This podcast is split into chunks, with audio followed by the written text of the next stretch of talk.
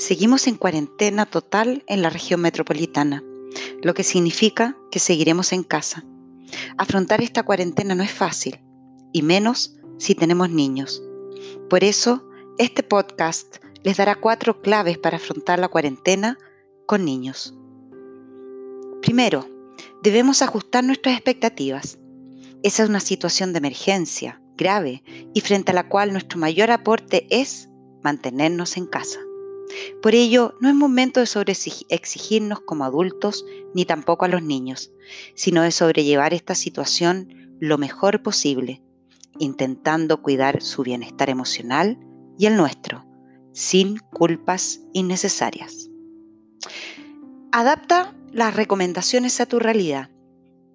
Nadie conoce a tus hijos ni las necesidades de tu familia mejor que tú.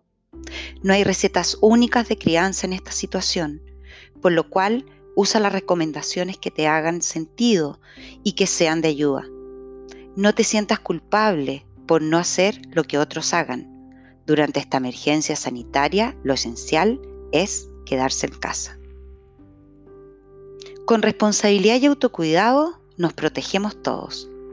La mejor manera de proteger el bienestar y salud mental de tus hijos e hijas durante estas semanas de confinamiento es cuidarte tú también para poder acogerlos cuando lo necesiten.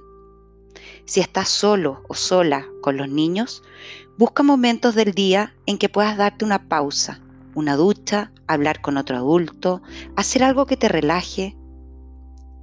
Y si hay otro adulto en casa, es momento de activar la corresponsabilidad y compartir equitativamente las tareas del hogar y el cuidado de los niños. Tenemos que mantenernos conectados. Los humanos necesitamos el contacto físico e interacción con otros. Durante este periodo de distanciamiento social, aprovecha la tecnología a tu favor para mitigar las consecuencias del encierro.